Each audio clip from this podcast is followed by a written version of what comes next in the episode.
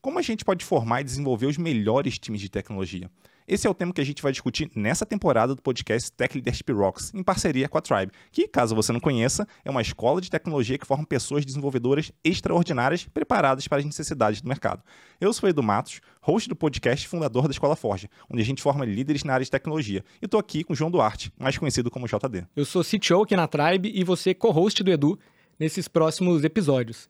Estou muito animado para os papos que a gente vai ter, porque a gente vai falar de coisas como soft skill, desenvolvimento de time, cultura e muitas outras coisas. Então bora lá e vamos que vamos.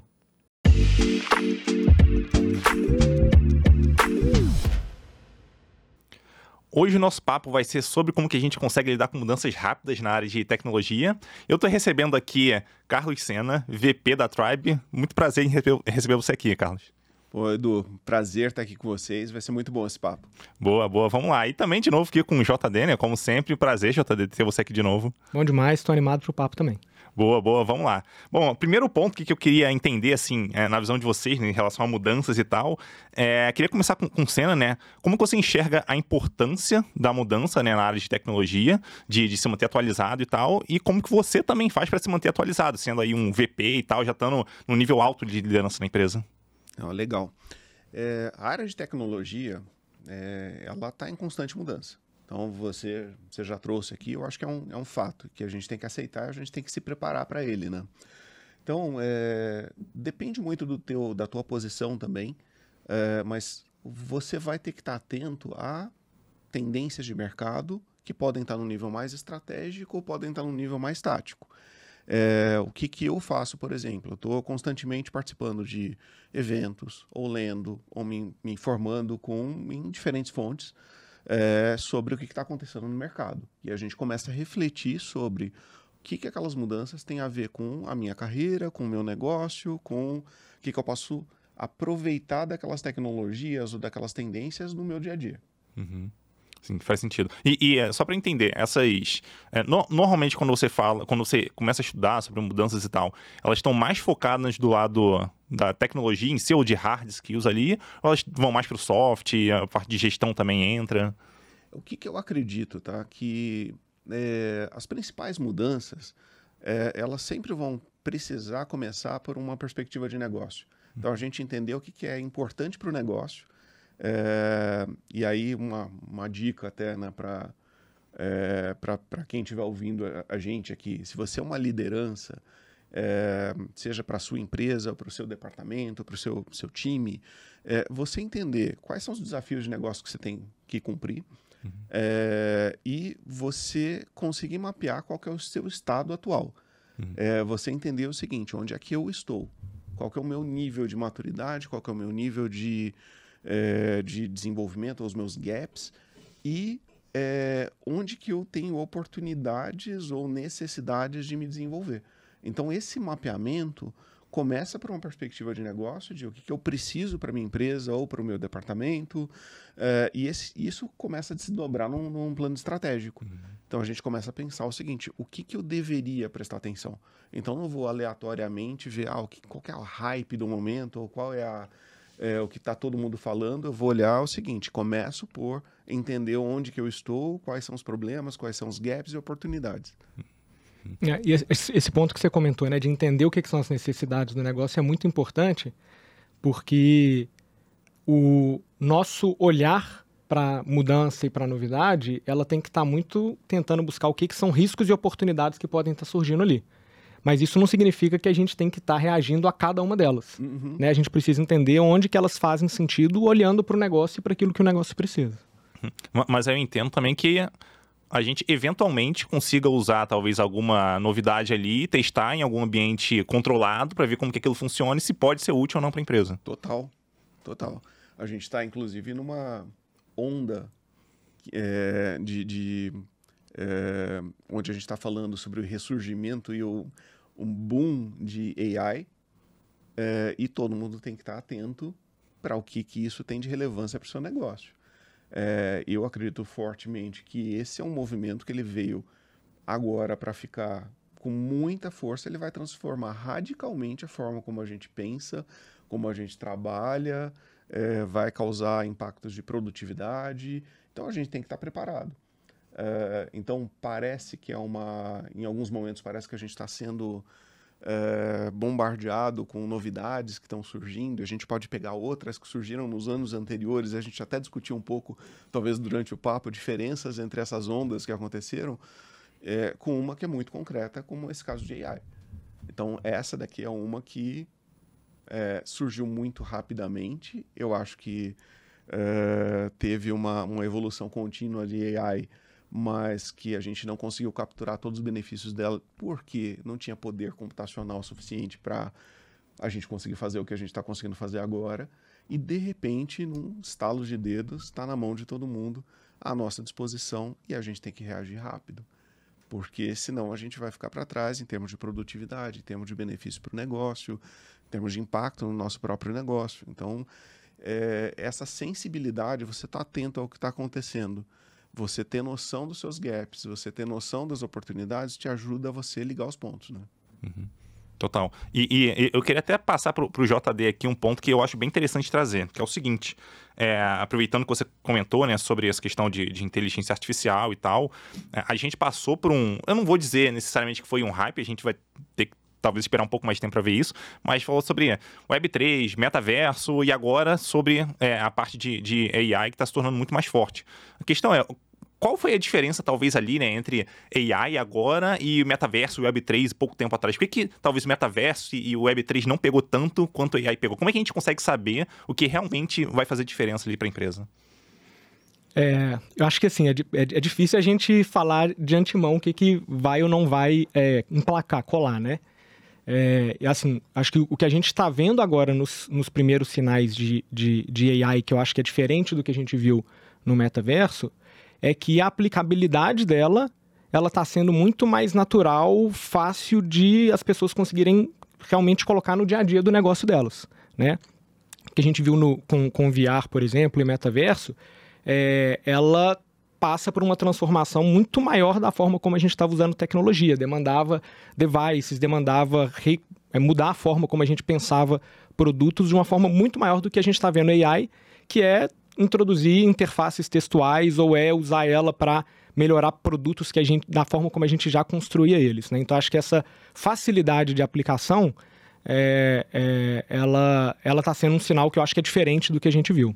Uhum. Acho que é muito difícil a gente antever é, mas quando a gente fala né, dessa, dessa questão de é, inovação e mudança tecnológica, é, acho que uma coisa que é importante a gente ter em mente é que é muito, tem muito mais a ver com a gente conseguir identificar incertezas, possibilidades e colocar elas no nosso radar do que a gente querer calcular qual que é a probabilidade de determinada coisa acontecer e qual que é o impacto que vai ter no nosso negócio. Então, AI nitidamente é uma coisa que vai ter impactos em diversas áreas, né, não só do mercado, do negócio, como também da tecnologia.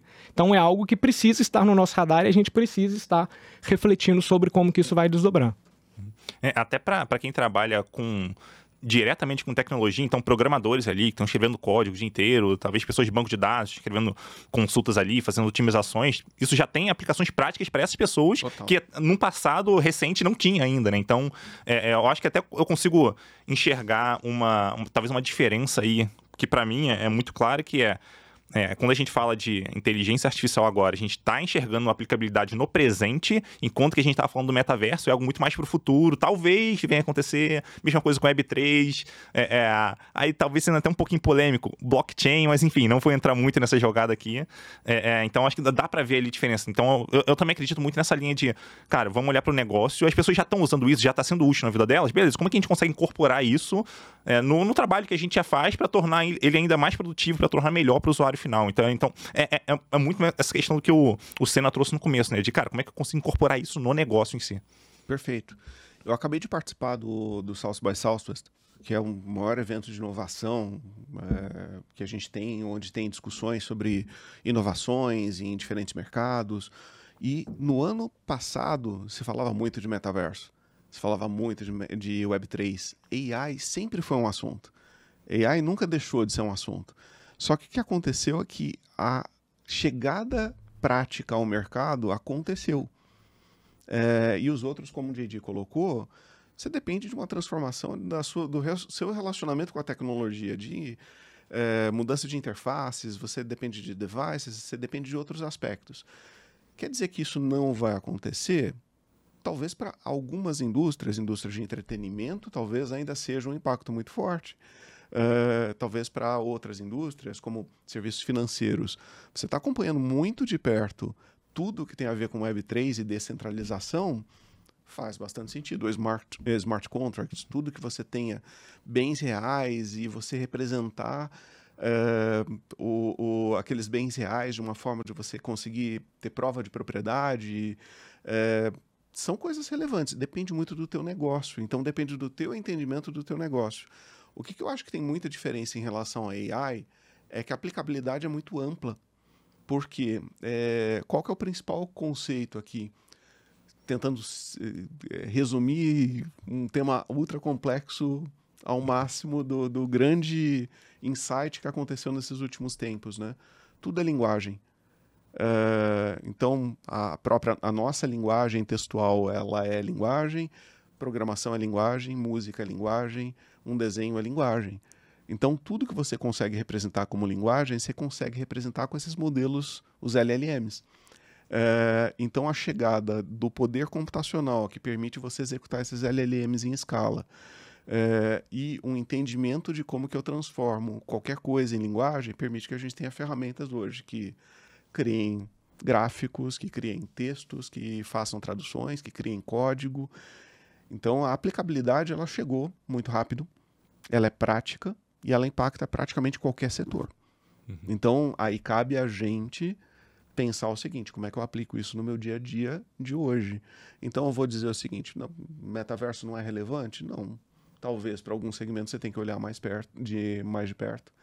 Web3, idem, o exemplo que eu dei de serviços financeiros e outros serviços que lidam com transferência de bens e de representação de propriedade. É, o que separa talvez um hype é quando você está pensando, tem fases de adoção de tecnologia onde você passa da, do laboratório da pura tecnologia para uma fase do toy, do brinquedo, para aplicação da vida real.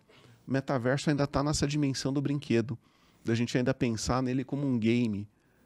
É, em algum momento, você vai ter uma aplicação de metaverso para medicina. E isso vai ser mega relevante. Só que não chegou ainda. Uhum. Ou ainda não em escala. Né, numa escala razoável. Uhum. É, a gente fala muito sobre essa questão de, de níveis de maturidade, né? É, e acho que a gente não pode tirar a perspectiva histórica aqui que a AI é, existe é, desde há décadas. Assim. O primeiro rede neural que surgiu, é, rede neural é inclusive um exemplo de coisa que surgiu lá atrás, bateu nas limitações computacionais, sumiu por muito tempo, né? E depois que começou a expandir o poder computacional, ela voltou a crescer porque começou a mostrar o potencial que estava ali por trás daquilo. Então, acho que essa questão de nível de maturidade é muito importante para a gente também conseguir colocar inovações e mudanças tecnológicas em perspectiva. Uhum. É, eu acho que se a gente for olhar para a tecnologia de uma forma mais ampla, a gente consegue ver exemplos disso, assim, aos montes, né? Então, carro elétrico, por exemplo, já apareceu e sumiu algumas vezes, agora apareceu de novo, parece que vai ficar. É, não sei, vamos ver para o futuro aí como é que vai acontecer.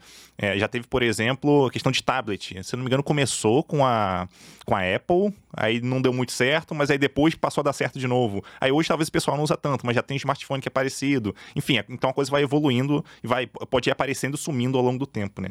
É, mas, enfim, eu, eu queria até puxar outro ponto aqui, que é o seguinte. Beleza, a gente tem ali é, mudanças acontecendo, sejam elas super relevantes, como é o caso de AI agora, sejam talvez é, mudanças com menor relevância, mas que ainda assim são importantes para o negócio. A questão é, quando que faz sentido a gente de fato escolher adotar aquilo? Porque assim, tem empresas que talvez saem muito na frente, ah não, apareceu um negócio diferente, cara, vamos mudar tudo e usar só essa tecnologia nova. E outros que não, peraí, vamos esperar um tempão aqui, vamos esperar amadurecer e tal, pra gente se sentir seguro e usar. A questão é, tipo, quando que a gente consegue escolher ali o momento que faz mais sentido para o negócio? Eu vou voltar num ponto que eu coloquei, eu acho que na primeira, na primeira pergunta que você fez, que é o teu entendimento do teu negócio e o teu mapeamento de você como uma liderança de tecnologia sobre o seu domínio. É, então, quando você tem um bom entendimento de onde você está, quais são os teus gaps, quais são os seus sistemas, e é, isso facilita o teu entendimento do seguinte: olha, isto aqui é um problema ou não é um problema? Isso aqui é uma oportunidade ou não é uma oportunidade? Vou priorizar agora ou não? É, então, eu te diria assim que nunca a decisão de adotar uma tecnologia deveria ser pelo hype ou porque todo mundo está fazendo ou porque por uma preferência pessoal.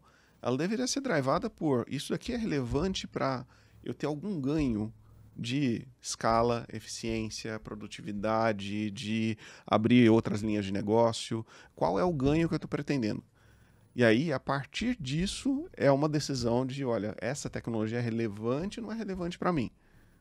Então, acho que eu, eu, partiria por essa perspectiva. Uhum. E, logicamente, aqui eu estou falando de uma decisão mais estratégica, de tecnologia. Se eu estou falando de, olha, uma adoção de uma, um framework, uma linguagem, uma decisão que talvez seja um pouco mais tática. Essa daqui ela pode ter outros critérios, como por exemplo, uma obsolescência ou um risco. Eu não posso deixar para trás. Então, talvez eu tenha que fazer uma escolha porque eu estou vendo um risco se aproximando para minha empresa. Então, eu tenho que tomar uma decisão que talvez não seja uma decisão que eu estou mirando um ganho, mas eu estou preservando a empresa de um impacto maior. Uhum. E, e acho que assim, um ponto que é importante a gente não deixar de olhar também é o custo que vem com a mudança, né? Porque muitas vezes a gente é, faz uma escolha ou olha ali, se foca muito no que, é o ganho que a gente vai ter com aquilo, o que, é o benefício que aquela é, proposta ou mudança traz, sem levar em consideração o que, é o custo que está associado àquilo. E mudança tecnológica, ela normalmente vem com custo. Às vezes é um custo de tecnologia em si, é, mas às vezes é um custo de treinar o time, de mudança, de é, o quanto tempo que eu vou ter que parar uma coisa, né, um novo desenvolvimento para estar tá fazendo essa mudança. Então, colocar isso tudo na equação é importante para ter uma decisão que é, é completa, um olhar completo. Né? E, e aqui eu enxergo também um pouco de talvez gestão de risco, né? Porque quer queira, quer não, talvez eu não tenha certeza absoluta de que aquela decisão que eu vou tomar realmente vai ter o impacto que eu imaginava ter. Então, eu posso ter um custo, só que se o benefício não for tão grande quanto eu estava imaginando, putz, a coisa vai sair pior do, do, do outro lado do que eu estava imaginando. Então, tem muito uma questão de talvez esperar um pouco mais se eu quiser correr um pouco menos de risco. Ou talvez se eu esperar mais, eu estou correndo mais risco ainda. Então, é, é, muito identificar ali como que a gente consegue fazer gestão de risco para tomar uma decisão mais acertada. E, e talvez o, o, problema aqui seja que a gente não tem certeza. A gente em algum momento vai ter que tomar uma decisão não tem muito como fugir disso. Ser liderança é tomar decisão. e tomar decisões difíceis, né? Então a gente vai ter que tomar algumas decisões. O que você pode fazer é, por exemplo, antes de uma grande mudança, como é que eu mitigo esse risco? Eu consigo fazer uma prova de conceito? Eu consigo experimentar em uma escala menor? Eu tenho alternativas? Qual que é o, qual que é o custo de não fazer nada? É, então você tem que começar a analisar todas essas alternativas. Eu posso não fazer nada, eu posso testar e sabendo que esse horizonte, enquanto eu estou testando, ele é razoável e é, e, eu, e, qual é o meu critério de sucesso ao final desse período. É, então eu começo a desenhar um plano estratégico, mas partindo do seguinte: o que eu quero atingir? E nunca, o ideal seria a gente nunca se apaixonar pela máquina, pela tecnologia, né? Que é muito comum. É, às vezes a gente fala, não, eu quero usar linguagem tal, stack tal, ferramenta X, e a gente acaba ficando, é, a gente ocultando outras dimensões que são super importantes, né? Uhum. E, e é, beleza, a gente está falando aqui de, de mudança de tecnologia e tal, só que é um negócio que vai acontecer invariavelmente é isso chegar na equipe, na ponta, né, que está executando ali. É, a questão é, como é que a gente faz para conseguir engajar essa galera nessa mudança e tal? Porque não, eles não necessariamente acreditam tanto que aquilo é necessário naquele momento, eles não vão necessariamente abraçar do jeito que a gente está abraçando. Então, como é que a gente consegue engajar essa galera? Eu queria começar com, com, contigo, JD. Boa. É, eu acho que assim, é, quando a gente fala de, de, de mudança, é, é, impossível a gente olhar só para o lado técnico, né? A mudança ela vai passar por pessoas uhum. é, e talvez o fator mais importante para o sucesso de uma mudança está no lado ali das pessoas. É, e eu começaria muito é, garantindo o primeiro ponto que você colocou aqui da pergunta, que é o entendimento, né? É, se as pessoas não entendem o porquê que a gente está fazendo aquilo, qual que é o impacto que a gente espera com aquilo, qual que é o objetivo de negócio, por que, que isso é importante para a empresa, por que, que isso é importante para o time, é, vai ser difícil, número um, a gente engajar as pessoas, vai ser difícil é, a gente colocar as pessoas, a gente, de certa forma, dar é, autonomia e espaço para elas decidirem, porque se elas não entendem exatamente o porquê que a gente está fazendo aquilo, elas vão basicamente é, é, seguir o, o direcionamento sem questionar, entender. Então, acho que isso dificulta o trabalho delas do dia a dia. É, e vai ser difícil a gente lidar com resistências que muitas vezes elas são naturais de, de surgirem. Né? Qualquer mudança, ela pode gerar algum nível de insegurança nas pessoas, ela pode gerar ali é, um medo, né, de, putz, será que eu vou conseguir é, migrar? Tem tanto tempo que eu trabalho com essa tecnologia, é, vou perder meu espaço, vou perder meu lugar. Então, acho que é muito importante as pessoas entenderem o porquê, é importante entenderem é, como que isso vai impactar e é relevante para o negócio, e a gente também conseguir tratar e olhar para o indivíduo ali no, nesse momento. Né? Então, então, entender o que, que passa, às vezes, se existe algum nível de resistência, por que, que ele existe, é, mostrar que a mudança ela é natural, ela vai acontecer e que a gente precisa, de certa forma, viabilizar e suportar essa mudança no time. É, então, assim, para mim é, é, é, crucial a gente assim, tratar esse tema das pessoas e do, do change management que a gente fala, né? A gestão de mudança no mesmo nível, talvez mais relevante do que, do que o lado técnico, porque é um fator que é crucial para o sucesso e para a execução no final do dia. E, e, o interessante, você falou de, de, gestão de mudança, né? É que mudança realmente não é um evento, mudança é um processo. Então a gente naturalmente vai ter que acompanhar essas pessoas ao longo do tempo. Mesmo se elas estiverem entusiasmadas com aquilo, a gente vai precisar acompanhar até para saber se, putz, será que elas estão passando do ponto, vou precisar dar uma segurada? É, ou será que elas estão indo lento demais, ter que dar um empurrãozinho e tal, para entender ali como qualquer coisa está caminhando. Daí eu queria até passar para o Senna aqui para entender é, como que a gente faz ali, como que a gente consegue é, trazer, essa, especialmente as lideranças ali, né, que estão próximos dessas pessoas, como é que a gente consegue trazer essas lideranças para conseguirem ajudar a gente da melhor forma possível nesse processo de mudança. É, eu concordo super com os pontos que o, que o JD trouxe. É, e a gente, como lideranças, é, eu acredito muito que a gente tem mais valor, a gente agrega mais valor quanto mais a gente conhece do nosso negócio, além de conhecer da tecnologia. E parte desse conhecer o negócio é conhecer essa missão. Então é e quando a gente está falando de uma mudança tecnológica, tem uma missão associada com ela, tem um objetivo que eu estou querendo atingir. Então, é, é se você está pensando de uma liderança mais sênior, eu como uma liderança mais sênior, eu tenho que garantir que o próximo, a próxima camada de lideranças entenda o motivo e ela realmente acredite naquela missão. Porque se ela não acreditar, não adianta falar, ah, vamos fazer treinamento, vamos fazer. Primeiro vem a ou realmente acreditar na missão, realmente estar tá comprado com aquela missão. Quando você está acreditando, está comprado com aquela missão, aí a gente começa a desdobrar aquilo, porque aquela pessoa vai desdobrar bem para as pessoas que ela lidera. É, e aí tem comunicação, comunicação, comunicação.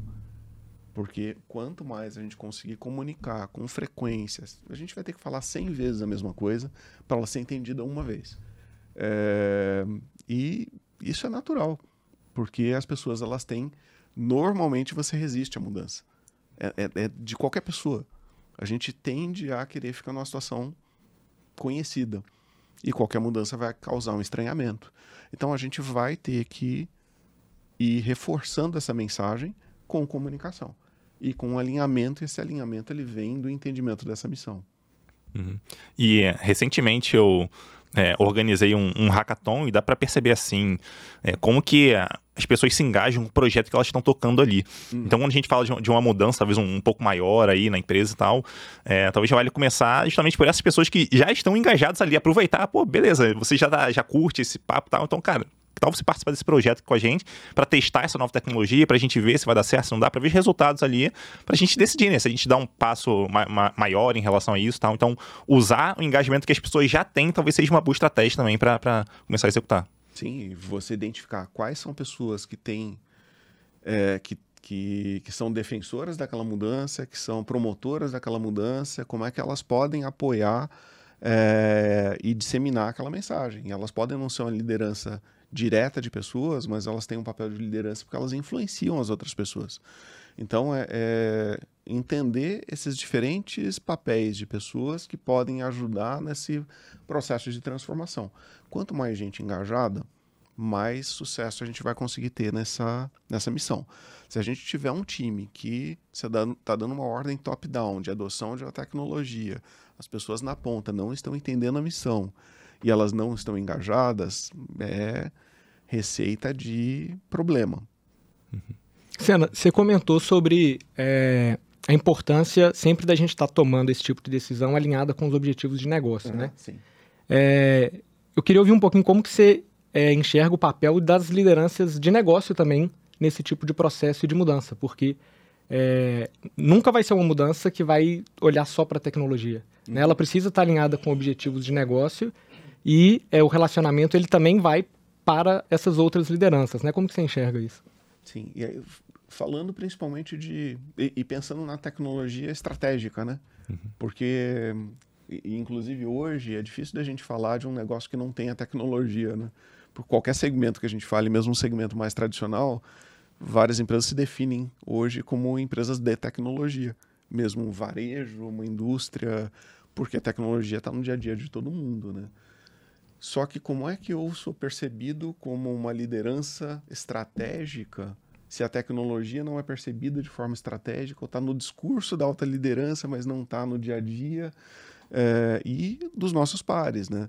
É, esse entendimento de que tecnologia, e aí volta aquela necessidade de a gente, é, para a gente se seniorizar como liderança de tecnologia, a gente querer entender negócio, querer entender o funcionamento do negócio e ter opiniões e a gente querer se envolver com as decisões de negócio, isso faz com que a gente comece a se aproximar desse centro de decisão, tecnologia ser visto de uma forma cada vez mais estratégica. E aí tem, a gente estava falando muito de comunicação para baixo, né, de alinhamento para a estrutura organizacional dentro de tecnologia. Esse alinhamento tem que existir também com as áreas de negócio, porque e aí vem essa ponte, né? É, é diferente eu tentar defender um orçamento, um investimento para uma tecnologia e o meu argumento ah, é porque todo mundo está usando, porque a empresa X está usando, ou porque todo mundo está fazendo, é, e porque é o framework mais moderno. Cara, isso não vai colar. É, e isso daqui a gente tem que entender o seguinte: o meu objetivo com isto é trazer estes benefícios aqui. Nós vamos abrir linhas de negócio, nós vamos é, aumentar a produtividade, nós vamos conseguir reduzir custo, nós vamos, vamos entregar mais rápido. É, qual é o nosso objetivo? O que, que nós estamos querendo cumprir? Na hora que eu traduzo isso para a língua de negócio, a coisa fica mais fácil. É, porque é, é, E aí, de novo, por que, que eu acredito que é importante lideranças e até quem está pensando aqui em crescer na carreira de tecnologia? Você olhar não só os aspectos dos hard skills, mas dos hard skills de tecnologia, mas você começar a inter se interessar pelo outro lado também do negócio como um todo, é, porque isso aumenta o teu poder de influência e aí a gente tem uma arma que é muito única da nossa área, porque é muito difícil as outras áreas discutirem tecnologia com propriedade mas a gente consegue discutir negócio.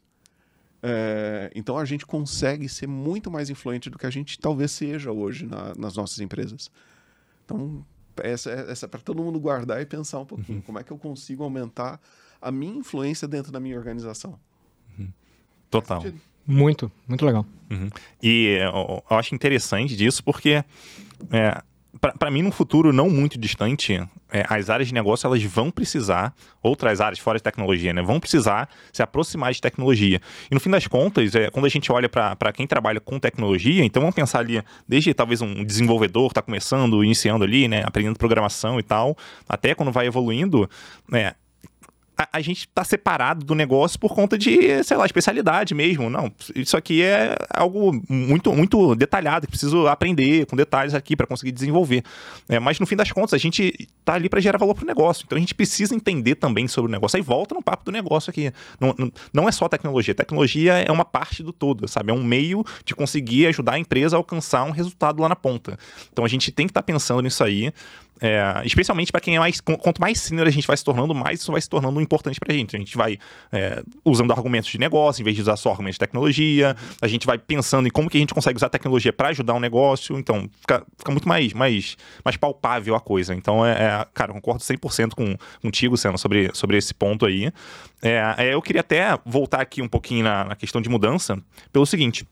É, beleza, a gente tem ali é, esse processo de mudança acontecendo e tal, mas pessoas elas agem diferente em relação à mudança. Tem algumas pessoas que são muito entusiasmadas, vão atrás, pô, querem mudar rápido. Tem outras que já ficam muito lá para trás e, enfim, não acreditam que vai funcionar e tal. Então, tem essas pessoas resistentes. Eu já lidei com algumas assim ao longo da minha carreira, inclusive. É, a questão é, como que a gente consegue trabalhar com essas pessoas resistentes, assim? Porque, assim, beleza, a gente vai tentar é, passar a visão para ela, o que, que, a gente acredita, papapá, a gente, a gente vai acompanhando. Mas ainda assim tem gente que é muito resistente, que talvez tenha muita dificuldade de fazer essa, essa de aceitar essa mudança. Então, como que a gente consegue lidar com essas pessoas aí no dia a dia? Tá. É, aí vem o clássico depende, né? Porque isso depende muito do tamanho da sua organização, do tamanho da relevância dessa mudança. É, porque imagina o seguinte: se a sua organização ela tem um porte razoável, muito provavelmente é, você não vai precisar de 100% das pessoas adotando uma nova tecnologia da noite para o dia. Então, é, é, quais são as pessoas que precisam estar realmente engajadas, envolvidas? E tem pessoas que vão estar trabalhando com tecnologias, entre aspas, mais legadas, mas que vão ser relevantes para a empresa nos próximos anos. Então, será que a gente, a gente tem que tomar cuidado com isso e pensar o seguinte: ah, não, tem gente que é resistente à mudança, mas é, é qual mudança, para quê, quem é que deve estar envolvido, será que todo mundo precisa estar envolvido numa primeira onda? E se a gente for pensar até na, nas ondas de adoção de tecnologia, você vai ter os early adopters, aquela pessoa que assim, cara, vamos usar a tecnologia X, opa, vamos lá, já estudei, quero começar a usar. Depois você vai ter os, os a, a, early majority lá, que é uma segunda onda de uma maioria ali que vai adotar mais facilmente. E você vai ter o late majority ou aqueles que não vão querer adotar. É, e aí o que, que você vai ter que entender é o seguinte, em que momento que eu estou? Se eu estou num momento de experimentação, eu quero os early adopters. Se eu estou num momento de uma adoção com uma escala um pouco maior, num espaço delimitado do meu negócio, eu vou precisar desse early majority envolvido. Se eu preciso fazer uma transformação que já está andando há algum tempo, eu preciso causar um impacto maior, vou precisar de, de praticamente todo mundo envolvido. E aqueles que são totalmente é, o, o, contrários a uma mudança, ou resistentes a uma mudança, se a gente já fez tudo que a gente podia fazer de comunicação, de entendimento, de aí a gente tem que avaliar se realmente tem um fit dessa pessoa com a cultura da empresa e com a necessidade da empresa. Então, eu, é só que eu, a única reflexão que eu, que eu faria aqui é o seguinte: é não generalizar. Então, nunca a gente generalizar e falar, ah, não, tem. Todas as pessoas vão ter resistência. Vai ter o early adopter, que ele é early adopter para alguma um tipo de mudança, mas ele pode ser um refrainer para outra coisa. Então, assim, a gente tem que tomar cuidado de classificar e rotular pessoas. Né? Uhum.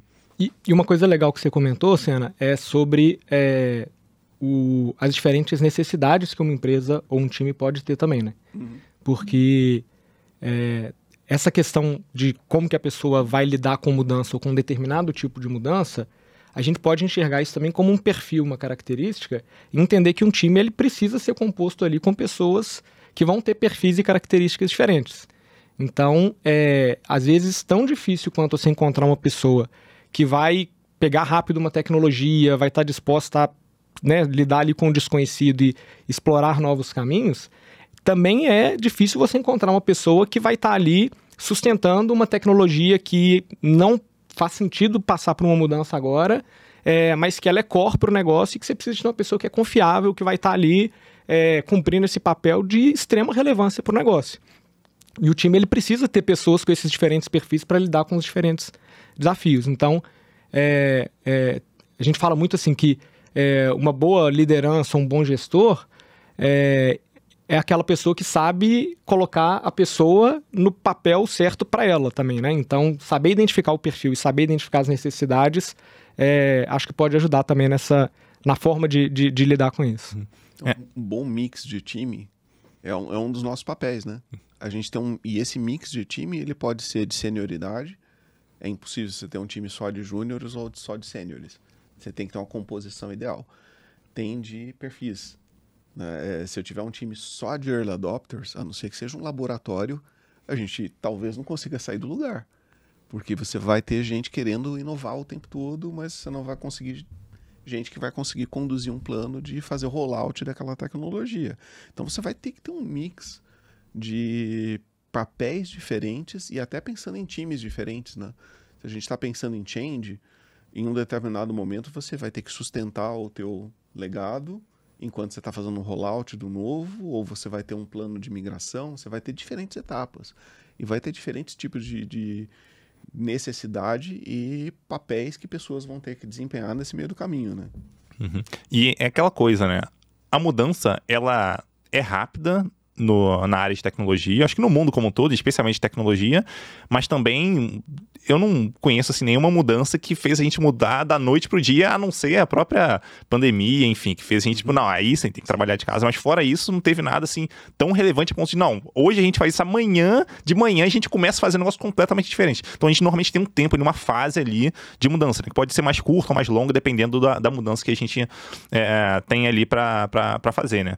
E, e é, acho que o, o JD comentou um negócio muito legal, porque assim, quer queira, quer não, existe uma vaca leiteira na empresa que gera valor e a gente vai ter que manter aquilo hipoteticamente por um bom tempo ainda. Então é importante ter essas pessoas ali que já conhecem aquela vaca leiteira, que sabem dar manutenção nela, que sabem evoluir, é, enquanto a gente vai evoluindo em outras pontas, talvez criando novos modelos de negócio ali, novas frentes de negócio, novos verticais, enfim.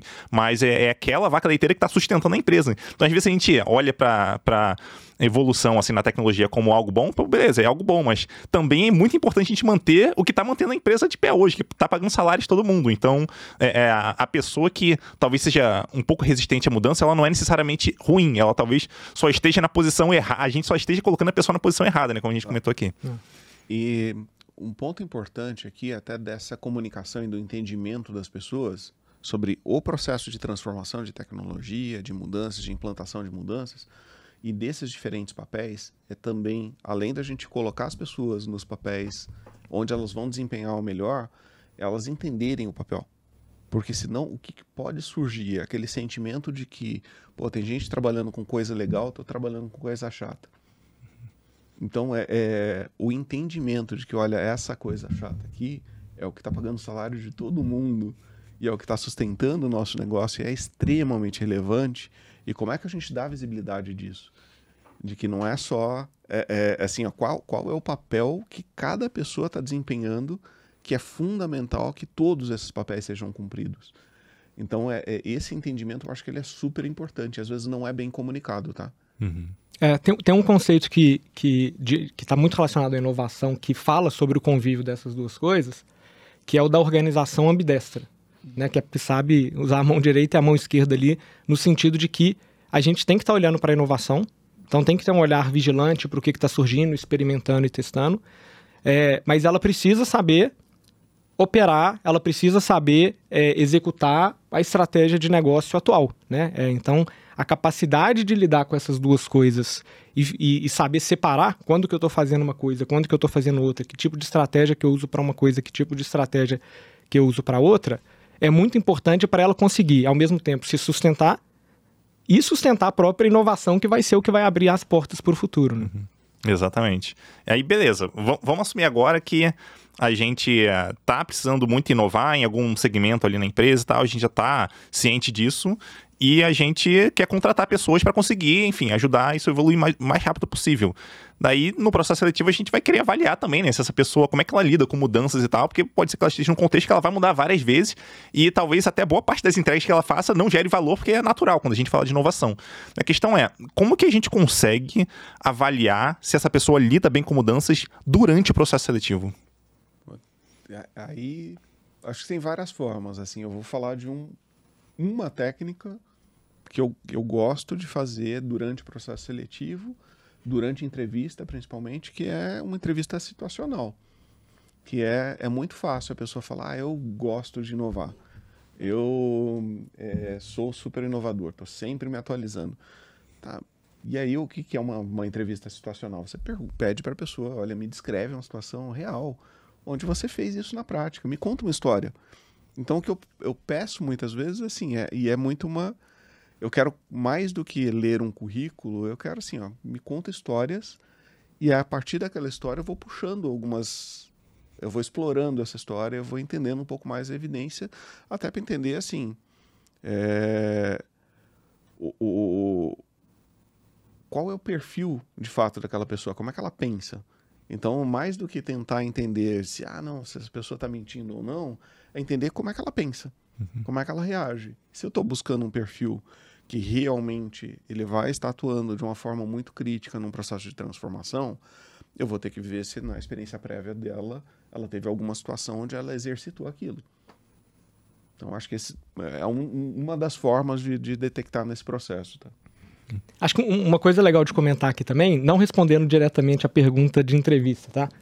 Mas é que é, muitas vezes quando a gente fala de inovar e de mudança dentro da empresa, a gente pensa em trazer novas pessoas. Uhum. Seja às vezes, putz, precisamos, vamos trazer uma consultoria para nos ajudar a pensar o processo, ou a gente vai precisar trazer uma nova liderança ou novas pessoas.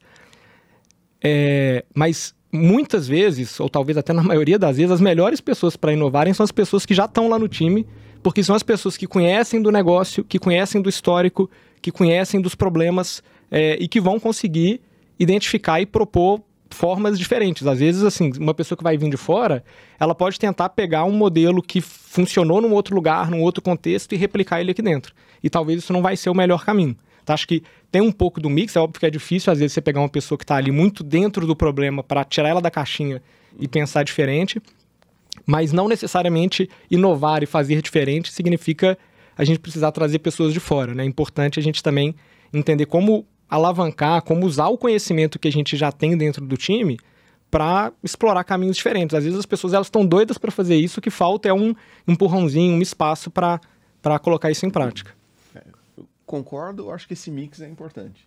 De você conseguir ter gente que tenha contexto e ter gente que faça provocação. Porque também o, o risco é você ter pessoas que estão muito imersas ali no dia a dia sim, sim. e elas não conseguirem pensar um pouco fora da caixa. Se você conseguir garantir, e aí isso pode ser uma oxigenação de gente que está em outros departamentos dentro da própria empresa. Pode ser é, pessoas que venham de fora. Então, é, é, pode ser uma, um mentor externo. Então depende, mas assim, como é que você garante que você tenha um nível de provocação que te tire de uma zona de conforto?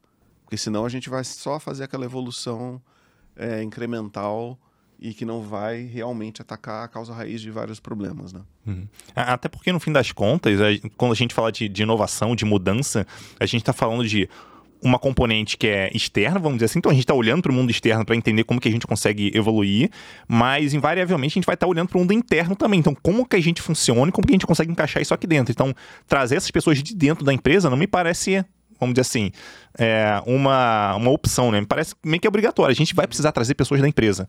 É, mas até dependendo do segmento ali que a gente vai, vai atuar, vai inovar, vai mudar, é, pode fazer muito sentido pegar alguém que já é muito bom de mercado, que já atua com isso há muito tempo no mercado, possivelmente, e trazer essa pessoa para que ela consiga dar a direção de como que é, talvez a, a, aquela, aquele ponto, aquela tecnologia funciona, ou sobre como que aquela, aquele segmento de negócio funciona para poder adaptar é, na, na, nossa empresa. Então é muito uma, realmente uma mistura aí, né, de pessoas que já têm conhecimento interno com uma pessoa que pode ter muito conhecimento externo, que a gente ainda não adquiriu, porque não trabalhou com aquilo ainda, uhum. juntos dois para ter uma maior chance de, de, de, enfim, trazer um resultado. Volta aquele a gente já falou algumas vezes aqui de um mapeamento do teu contexto, né? Então você entender como é que eu estou de tecnologia, como é que eu estou de skills, né? Porque talvez faltem skills. Se faltam skills, eu vou buscar no mercado. Se eu tenho os skills, como é que eu me aproprio dos melhores skills para compor um time que vai participar de um projeto relevante? Sim. Até porque tem coisas que a gente é, sabe, a gente consegue fazer, tem coisas que a gente não sabe, mas alguém externo sabe, beleza, traz essa pessoa. Agora, tem coisa que talvez ninguém saiba, a gente vai ter que aprender todo mundo do zero, beleza. Então vamos tentar fazer do nosso melhor jeito possível aqui, né? É, aí, beleza. Um, um, outro ponto que eu queria até entrar aqui, que aí tem muito a ver com o que a gente falou até agora, que é sobre é, capacitar ou não essas pessoas. Porque assim, pode ser que a gente criar um, talvez um, um, uma trilha ali de capacitação e tal seja muito interessante para pessoas, essas pessoas evoluírem naquela, naquela tecnologia, naquela mudança ali para conseguirem ajudar a empresa. É, mas em muitos casos, especialmente quando a gente fala ali, pelo menos pela minha experiência com programadores e tal, tem gente que pô, gosta de dar sozinho e tal, seguir a própria trilha ali, aprender por conta própria. Então, quando que a gente decide se de fato faz sentido a gente criar uma trilha de capacitação ou se é melhor a gente é, deixar com que as, as próprias pessoas corram atrás e aprendam por conta própria? O que, que eu pensaria aqui é o tipo de mudança que a gente está provocando. Se eu quero induzir a mudança, inevitavelmente eu vou ter que pensar numa trilha é, de porque eu estou querendo induzir aquela mudança. Se é alguma coisa que eu quero provocar uma talvez uma mudança de comportamento ou mais autonomia e eu quero que as pessoas se desenvolvam Uh, e, e é, talvez eu tenha que caminhar para uma linha mais individualizada e dar liberdade para as pessoas elas trilharem e criarem suas próprias trilhas. Então acho que depende um pouco do tipo de mudança. Se eu estou falando, olha, vou implementar uma tecnologia nova, um stack novo, uma linguagem nova, uma ferramenta nova, inevitavelmente a gente tem que pensar o seguinte: é que tipo de capacitação que eu preciso introduzir para promover o desenvolvimento mínimo daquelas pessoas Posso também dar liberdade para as pessoas se desenvolverem mais ou menos, mas tem um mínimo que eu preciso. E esse mínimo não tem como a gente garantir se a gente não se a gente deixar ele com, com total autonomia. Então, eu acho que tem uma tem um pouco das duas coisas, tá? É, e, e o acho que o, um ponto importante é a gente entender que qualquer migração, mudança de tecnologia que a gente quer fazer dentro da empresa, ela vai precisar ter um planejamento que vai para além da mudança em si, que é aquilo que a gente falou do impacto no time, etc. Então, podem ter diferentes ferramentas para a gente fazer isso. É, mas um elemento que precisa existir ali é como que eu vou garantir que eu tenho um time com as habilidades necessárias, o conhecimento necessário para que esse plano seja um sucesso. Né? Se a gente não pensar nessa, nesse elemento, nesse pilar aqui da habilidade, do domínio, é, e, e torcer para coisa dar certo e que as pessoas vão se virar e aprender sozinha, é, é, é, não é realista a gente pensar dessa forma. Podem ter diferentes ferramentas para a gente explorar, mas é um ponto que precisa ser levado em consideração. Uhum. É aquela coisa, né? Vamos dizer que o time, sei lá, a empresa ali, o time de tecnologia decidiu usar Kubernetes. É, se, se eles não tiverem nenhuma instrução de como usar, beleza, eles vão até dar um jeito de correr atrás, porque eles vão ter que usar no dia a dia, mas talvez não seja a forma mais, mais eficiente possível da gente lidar com ela ali. Então, eu, eu acredito muito né, também no que você falou, sendo da questão do, do mix ali, né? Então, é, como, como empresa ali, eu acho que vale a gente dar esse, essa ajuda para as pessoas, isso é super importante, é, mas a gente também espera alguma aplicação do lado individual para que ela corra atrás, se desenvolva também sozinha. Se ela depender somente da empresa, talvez ela deixe de pescar muita coisa que ela pescaria se, se ela corresse atrás por conta própria também. É, e, e, e, até na linha do que você comentou, Senna, depende muito do tamanho, da dimensão da mudança que a gente está fazendo. Uhum. Porque vão ter inovar, assim, a inovação ela pode ser tanto num nível é, AI e os impactos que isso pode ter né, na, na, direção do negócio, etc., como pode ser mudanças pequenas de uma biblioteca nova que surgiu, que pode ser mais reduzir o tempo de build, é, coisas pequenas. É, e é, esse nível mais individual, é impossível a gente querer que a, a, a liderança alto nível dê todos esse tipo, esse tipo de direcionamento. Isso vai vir muito do espontâneo, é, da especialidade, da individualidade de cada pessoa. Então, acho que é, pensar também estratégias né, de como é, é, é incentivar o time a ter esse olhar vigilante do que está acontecendo e, e levantar esse tipo de oportunidade é, e, e, dar espaço para que ele possa fazer isso também é muito importante. Uhum. E, e, já aconteceu comigo também de é, trazer mudança ali para o time. É, o time até pegar, conseguir trabalhar, mas ele não conseguir evoluir talvez tão rápido quanto eu imaginava. Então, nesse caso, acho que vale acompanhar e ver como que as coisas estão é, é evoluindo, estão crescendo, as pessoas estão crescendo ali e ajudar pontualmente. Pô, não, talvez esse ponto aqui o pessoal tá com muita dificuldade, tá? Então vamos conversar sobre isso, vamos fazer, sei lá, deixa eu apresentar mais sobre esse assunto, deixa eu trazer alguém que fala sobre isso, deixa, sei lá, eu dar um treinamento para vocês sobre esse tema. Então acho que vale é, é, ir acompanhando ali, não é algo que acontece ali pontualmente, né? É algo que a gente vai, vai caminhando junto com a equipe para perceber onde que estão as dificuldades, onde que eventualmente a gente pode dar uma forcinha a mais, é, onde que talvez elas precisem também estudar mais, então a gente vai, vai guiando ali. Seja como, é, como sugestão, é, seja talvez até como um acompanhamento individual ali de, de carreira para a pessoa. Pô, beleza, você quer continuar crescendo aqui na empresa? Cara, a gente precisa que você aprenda essas habilidades aqui, você vai ter que correr atrás disso, e a gente vai, vai, vai, vai te ajudando ao longo do tempo. Então, acho que é, é muito uma, essa troca aí. Boa.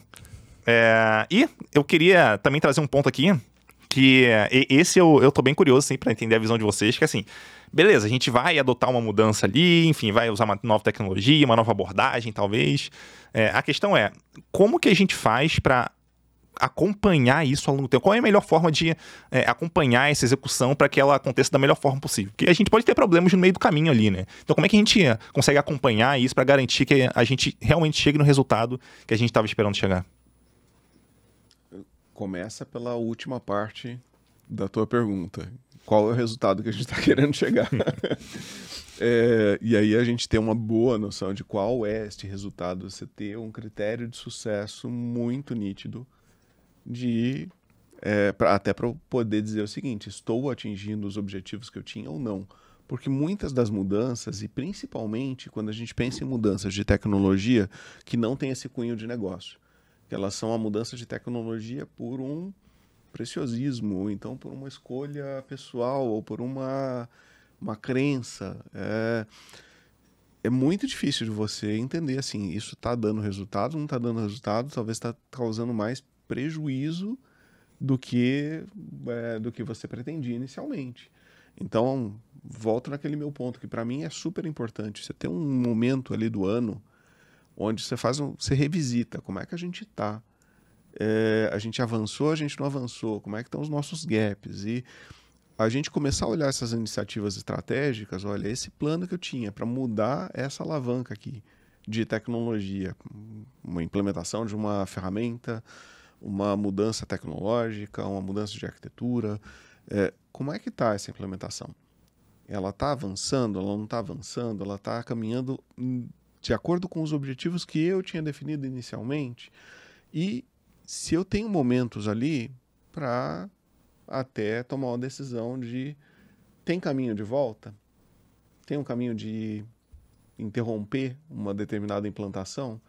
Se isso não está pensado, é mais trabalhoso, porque imagina, você tem um projeto de mudança tecnológica onde você não tem objetivos nítidos e você não tem pontos de decisão de para ou continua, é, você não tem pontos de rollback, você acaba ficando refém da tua decisão.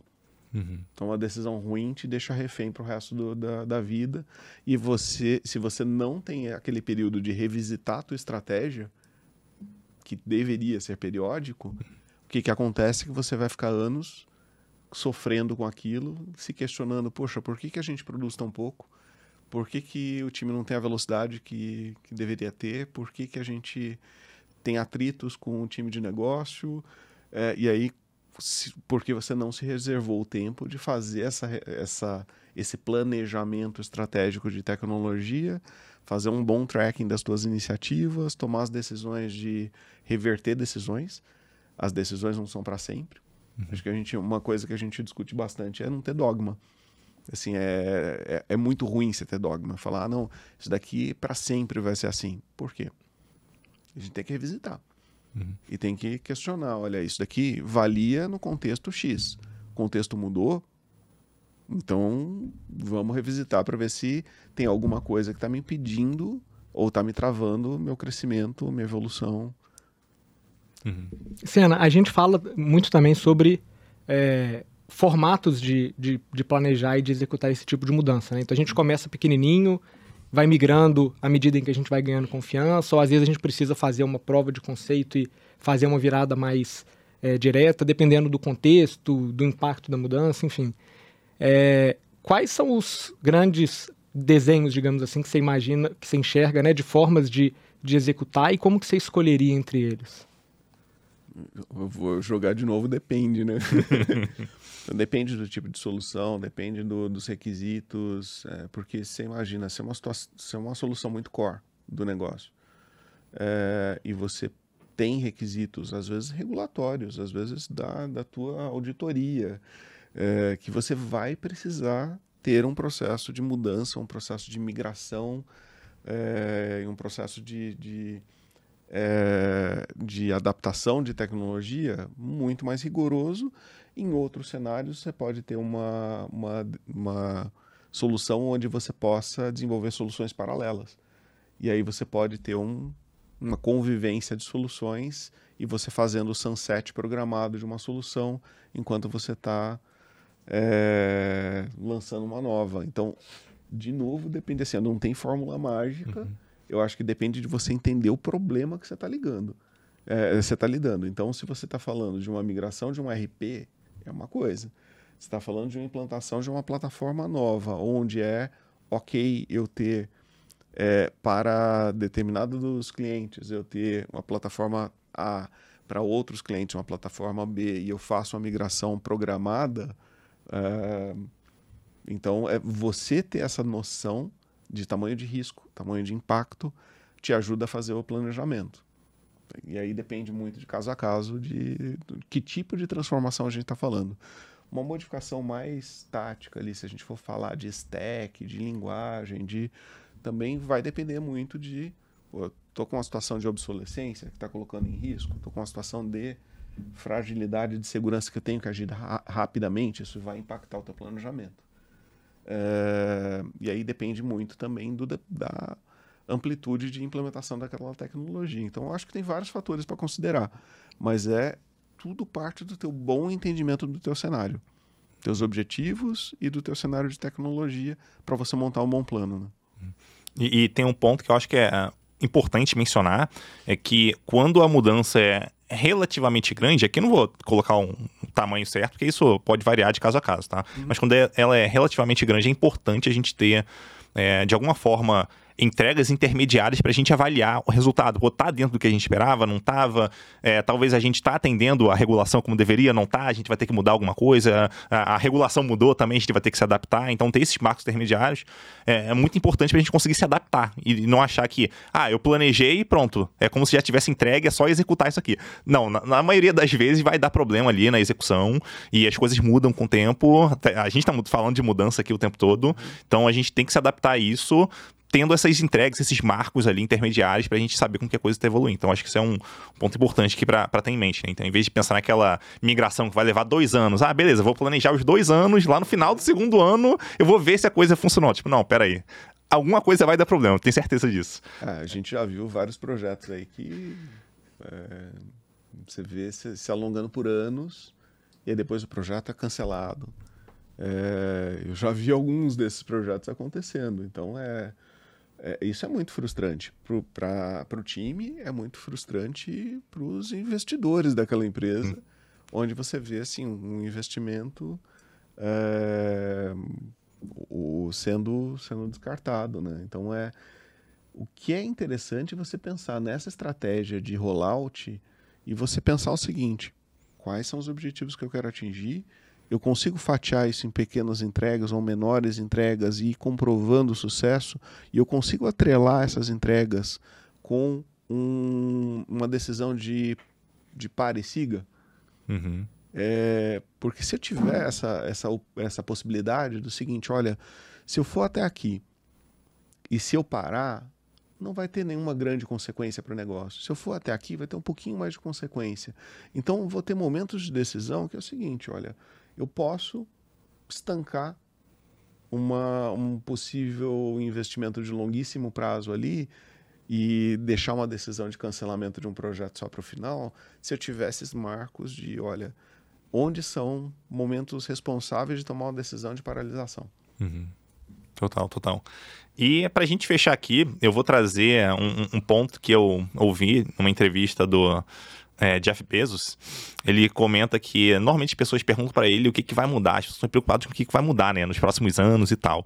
É, mas a pergunta que, que ele se faz é: o que, que não vai mudar nos próximos anos? Porque isso que não vai mudar é nisso que ele vai atacar, porque é, ele consegue ter uma previsibilidade ali. Daí eu queria ouvir dos dois, né, de JD, do Senna, é, o que, que vocês acreditam que não vai mudar então é muito a crença mesmo. O que vocês acreditam que não vai mudar nos próximos 5 a 10 anos?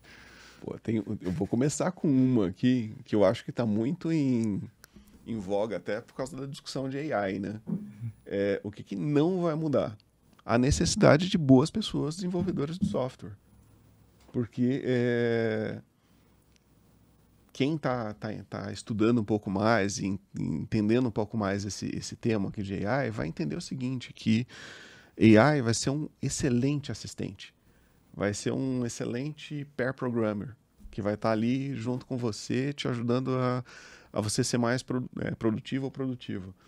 É, mas ele não vai substituir a necessidade e o bom julgamento que só um ser humano consegue ter sobre desenvolvimento de software. Porque isso tem um monte de habilidade cognitiva que a máquina não tem, porque ela não tem contexto.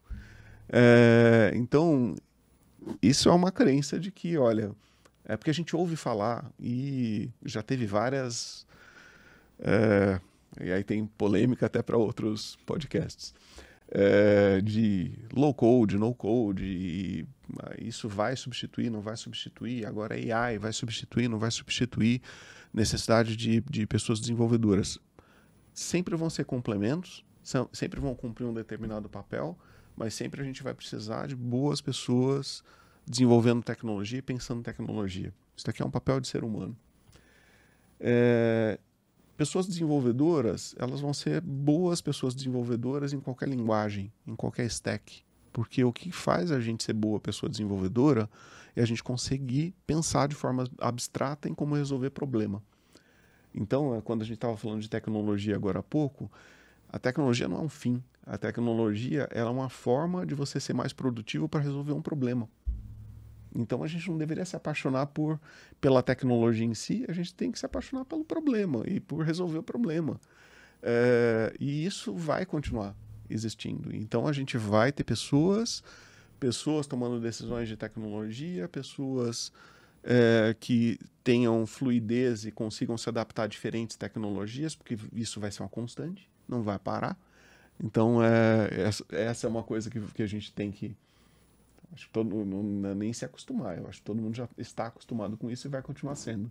Não vai ter, ah, no futuro vai ser só uma determinada tecnologia ou tudo vai ser no chat GPT. Uhum. uh, não, você vai ter uma diversidade, talvez até maior do que a gente tem hoje, de opções de tecnologia.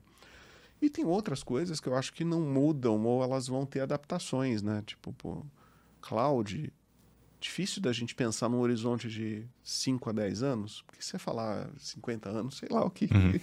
o que, que vai estar tá acontecendo, né? Mas num horizonte mais curto, é difícil da gente pensar é, de algo que seja muito diferente de cloud. Porque, é, e a gente, quando a gente pensa no contexto de startup, ele já é super natural. Nem toda empresa tá, é, já é super natural e quem não fez esse movimento fortemente, tem que fazer já, é, porque isso é o normal. Ele não é nem o novo normal, ele é o normal, né? É, e o que deve acontecer, o que eu penso que pode acontecer, é coisas como a gente discutiu de Web3, uma descentralização maior. Então, esse tipo de tecnologia aterrissando um pouco mais.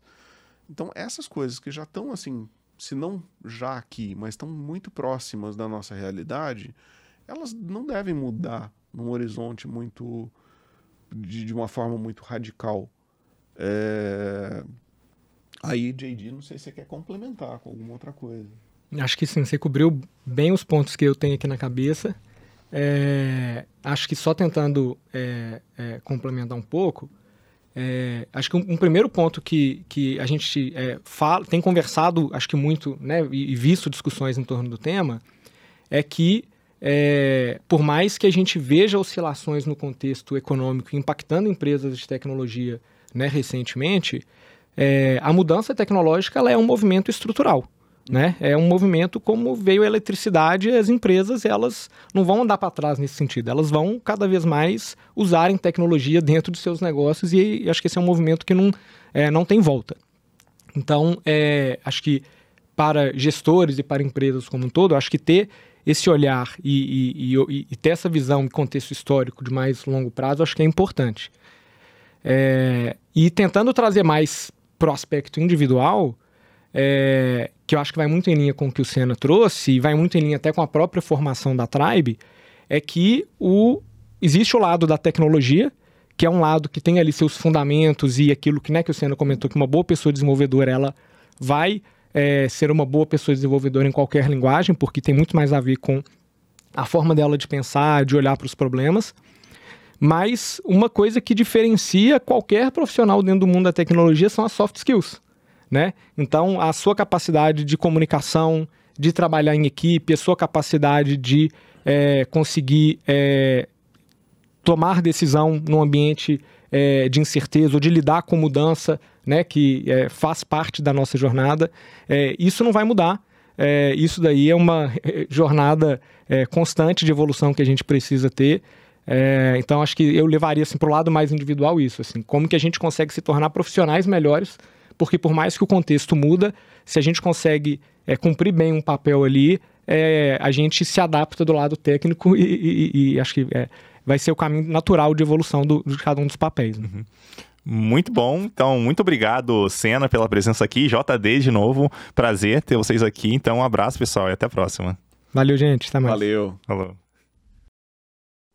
Esse episódio teve o apoio da Tribe, escola de tecnologia que forma pessoas desenvolvedoras prontas para as necessidades do mercado. Ao longo de quase 12 meses, elas aprendem habilidades técnicas de programação e, além de codar, também aprendem soft skills e têm acompanhamento de um time de carreira, desenvolvendo todo o necessário para chegar com tudo e crescer junto com a sua empresa. Para saber como contratar os talentos de tecnologia formados na Tribe, é só acessar hubtribe.com. Acesse o link na descrição.